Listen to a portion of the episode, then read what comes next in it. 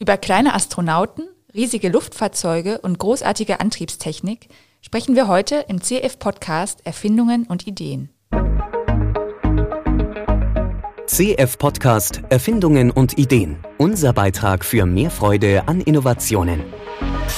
Herzlich willkommen zu unserem CF-Podcast Erfindungen und Ideen, dem Interview-Podcast der Kanzlei Kohaus und Florak. Mein Name ist Elena Winter und ich unterhalte mich heute über das Thema Luftschiffe. Und zwar tue ich das mit einem Experten für Physik und einem Patentanwalt von Kohaus und Florak, mit Herrn Dr. Peter Reckentäler. Herzlich willkommen an Sie. Vielen Dank. Guten Tag. Ja, Sie waren es ja, der gesagt hat, lassen Sie uns einfach mal über Luftschiffe sprechen. Warum? Wie sind Sie auf die Idee gekommen? Also die Idee kam mir tatsächlich äh, beim Vorlesen für meine Kinder. Und zwar lese ich meinen Kindern gerne aus der relativ neuen Kinderbuchreihe Der kleine Major Tom vor. Auch wenn meine Kinder vielleicht noch ein bisschen zu jung dafür sind, gefallen die mir. In der Buchreihe, da geht es grundsätzlich darum, dass zwei Kinderastronauten, der kleine Major Tom und seine Freundin Stella, auf Space Camp One, das ist so eine Raumstation, so ähnlich wie die internationale Raumstation, leben und von dort aus mit einem kleinen Raumschiff alle möglichen Missionen unternehmen. Im letzten Buch, was mich dann auch auf die Idee gebracht hat, geht es aber gar nicht um die Raumfahrt, sondern die beiden müssen zurück zur Erde, denn das Raumschiff muss gewartet werden und die beiden hängen erstmal dann auf der Bodenstation fest. Zum Glück vielleicht für die beiden passiert aber was. Es gehen nämlich zwei Sonden in der Wüste verloren und keiner der Erwachsenen hat Zeit, sich darum zu kümmern, sodass dann die beiden Kinder auf die Mission geschickt werden, nach diesen Sonden zu suchen und dafür bekommen sie ein Luftschiff. Und zwar ist das ein Luftschiff, das ähm, einerseits so auf der Oberseite mit äh, Solarzellen ausgestattet ist, die dann Energie erzeugen, um einen Elektromotor anzutreiben, der das äh, Luftschiff dann ja eben antreibt. Mhm. Also dass nicht nur der Auftrieb genutzt wird, dass das Luftschiff fliegt, sondern die Elektromotoren erzeugen eben den Antrieb, um es dann von A nach B zu bewegen. Mhm. Eben in dem Fall von der Bodenstation in die Wüste. Wie nah ist das denn an der Realität? Also das ist jetzt ein Kinderbuch, aber gibt es sowas schon?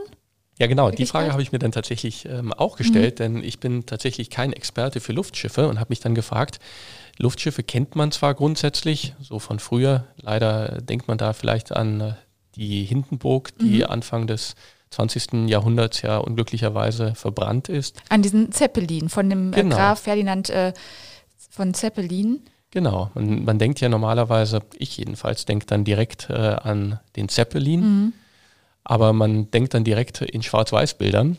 Und so habe ich dann mal geguckt, was gibt es denn da eigentlich? Und äh, als Patentanwalt habe ich im Patentregister geguckt und habe äh, tatsächlich relativ schnell beispielsweise eine US-Patentanmeldung, die gerade im Jahr 2021 veröffentlicht wurde, gefunden, in der es genau um ein solches Luftschiff geht, wie es in dem mhm. Buch vom kleinen Major Tom beschrieben wurde. Nämlich ein Luftschiff, was auf der Oberseite Solarzellen hat, die dann dazu dienen, hier in dem Fall geht es tatsächlich nicht um ein Luftschiff, was sich bewegt, sondern um ein stationäres Luftschiff, mhm. wo die Elektromotoren dazu dienen, das Luftschiff stabil in der Luft an einer bestimmten Position zu halten. Mhm. Aber tatsächlich ist mir dabei aufgefallen, ist das ein aktuelles Thema. Ja.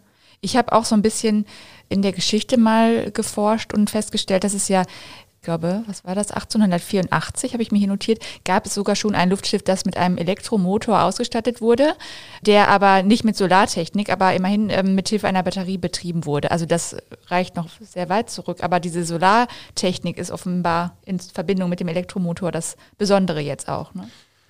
Ich glaube, dass es die Idee vielleicht wahrscheinlich schon etwas länger gibt. Also das ist sicher nicht das, worum es jetzt in der Patentschrift von 2021 geht. Da geht es dann um tatsächlich um Details von, ja, wie man das dann anordnet, wie man es wirklich betreibt. Aber tatsächlich ist natürlich die Idee, dass man Solarenergie in Kombination mit Elektromotoren benutzt, heutzutage etwas sehr Interessantes, gerade im Hinblick auf die Ziele. Mhm erneuerbare Energie zu verwenden und ja, die Umwelt und das Klima zu schützen. Mhm. Denn tatsächlich wird es auf diese Weise möglich, ein Transportmittel bereitzustellen, was im Wesentlichen autark funktionieren kann. Jedenfalls in gewissen Grenzen natürlich. bei meiner kurzen Recherche habe ich dann auch relativ schnell eine recht interessante wissenschaftliche Veröffentlichung aus dem Jahr 2018 gefunden, wo es genau um solche Luftschiffe geht. Eine Idee, die hier beschrieben wird, ist tatsächlich, dass man überlegen kann, Luftschiffe zum Transport von Produkten, von Lebensmitteln oder anderen zu transportierenden Gegenständen verwendet. Es geht hier genau um die Idee, dass man Luftschiffe verwendet, die einerseits ein Gas, beispielsweise Helium, mhm. oder auch Wasserstoff, wie hier drin beschrieben wird, benutzen, um über Auftrieb in eine Flughöhe hier in der wissenschaftlichen Veröffentlichung, beispielsweise etwa die übliche Flughöhe von Langstreckenflugzeugen 10 bis 12 Kilometern, zu kommen und andererseits eben beispielsweise mit Solarenergie und Elektromotoren jedenfalls gesteuert werden können. In dieser Veröffentlichung wird vorgeschlagen, dass man als Hauptantrieb tatsächlich den Jetstream benutzt, was es dann hier nach den Simulationen, die hier vorgestellt werden, ermöglicht, große Strecken, tatsächlich interkontinentale Strecken, schneller zurückzulegen als mit üblichen Schiffen, die sich auf Ozeanen bewegen. Ja, das finde ich auch interessant. Also, dass man den Jetstream so nutzen kann, ne? dass man da eigentlich sich so dranhängt mhm. und ähm, dadurch eben auch schnell vorwärts kommt. Also, das mhm. kann eigentlich, hat ja alles wirklich totale Vorteile. Für mich ist das total, ja, was heißt naheliegend, aber es ähm, schon so, um im Kampf gegen die globale Erderwärmung kann das ja schon wirklich einen Sinn machen. Ne? Genau. Also ich fand das auch spannend. Also die Idee, also ich, wie gesagt, ich selber bin hier kein Experte, aber ich fand das auch wirklich spannend. Mhm. Denn ähm, so Luftschiffe haben ja tatsächlich im Gegensatz zu Schiffen auf dem Wasser noch weitere Vorteile. Mit einem Luftschiff kann man praktisch überall landen.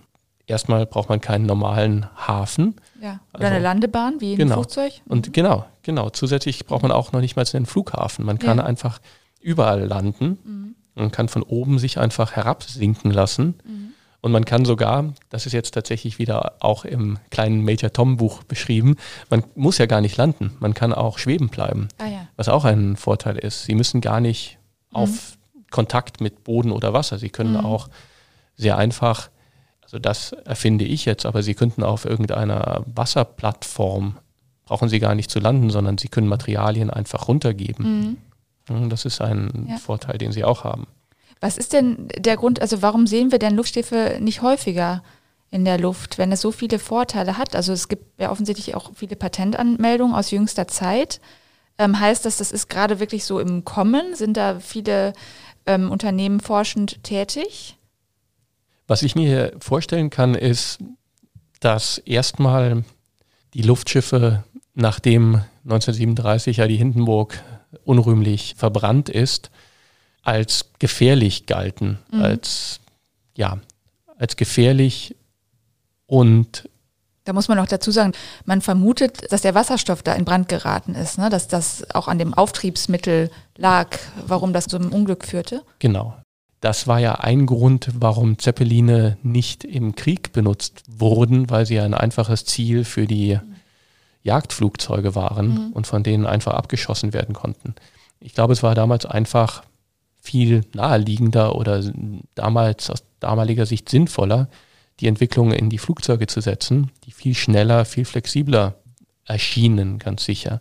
Und damals hat man sich ja nicht dran gestört, wie die angetrieben werden. Ja, aber das ist interessant, dass man da auch so eine gesellschaftliche Entwicklung darüber wahrnehmen kann, ne? dass so Heute zählt es vielleicht natürlich noch in vielen anderen Bereichen, äh, geht es um Schnelligkeit, aber in bestimmten anderen Bereichen, also wenn man jetzt ein Luftschiff möglichst früh auf den Weg schickt, dann um Ware zu transportieren, dann würde es vielleicht mehr Sinn machen, wenn man es über diesen klimafreundlicheren Weg tut. Ne? Ja, genau. Mhm. Genau. Und das ist auch ein Konzept, was ich wirklich äh, spannend finde, gerade aus diesem Artikel. Mhm. Die Idee, dass man gerade Waren, also tatsächlich für Personentransport bin ich mir jetzt unsicher, wie realistisch das jedenfalls mal kurzfristig ist, ja. dass man auch Personen, dass man Flugzeuge für Personentransport durch mhm. Luftschiffe ersetzt. Ja, man kennt es nur so als touristisches äh, Unterhaltungsmittel. Klar, genau. Ja. Mhm. Aber da, tatsächlich, dass sie mit einem Luftschiff von äh, Deutschland nach äh, Amerika fliegen, ja. das stelle ich mir jetzt erstmal mhm. mittelfristig schwierig vor. Mhm. Aber tatsächlich äh, die Idee, dass man ähm, das für Frachttransport benutzt, die finde ich gut. Ja. Und in dem der Veröffentlichung, das fand ich auch ganz interessant, wird vorgeschlagen, dass man tatsächlich den gefährlichen Wasserstoff benutzt, weil das unter Umständen sogar Vorteile bringen kann. Heutzutage hat man wohl technisch Möglichkeiten, auch den Wasserstoff sicherer einzusetzen. Ein Vorteil ist, dass Wasserstoff viel günstiger zu beschaffen ist als Helium. Helium ist teuer und ähm, auch ja, limitiert verfügbar. Das spricht dafür, Wasserstoff zu nehmen. Gleichzeitig äh, ist die Idee hier aber auch, dass man eventuell Wasserstoff als Energiespeicher benutzen kann, für Energie, die man beispielsweise mit Windkraft oder Solarkraft erzeugt. Mhm. Und diesen Speicher, den man dann eh hat, den benutzt man dann, solange man ihn sozusagen aufheben muss, mhm. um ein Luftschiff aufzutreiben und kann ihn dann wieder weiterverwenden, wenn ja. man ihn dann zur Energieerzeugung braucht. Mhm. Fand ich auch ein ganz spannendes, sehr zukunftsorientiertes Konzept. Ja. Und die Nutzung von Solarenergie ist ja auch ein ganz großer Bereich, glaube ich. Ne? Das, also wir hatten jetzt Wasserstoff, ähm, aber was, was ist so, was gibt es da für Beispiele aus dem Bereich Solar? Ich habe bei meiner kurzen Recherche dann tatsächlich noch was gefunden und zwar, es gibt ja tatsächlich einen Nachfolger vom alten Herrn Zeppelin. Es gibt ja am Bodensee ja auch ein neues Unternehmen, Zeppelin, mit dem, wie Sie eben schon sagten, beispielsweise ja, Touristen gefahren werden, sagt man, glaube ich, ja auch mhm. bei Luftschiffen. Und ja, ist auch interessant, ne? man sagt fahren und nicht fliegen. Genau, ja. man fliegt nicht mit dem Luftschiff, man fährt. Mhm. Genau, diese Zeppeline werden allerdings mit konventionellen Antrieben ähm, betrieben. Tatsächlich habe ich aber ein kanadisches Unternehmen gefunden, nämlich das Unternehmen Solarship, die tatsächlich ja eine Art hybrides Flugzeug bauen.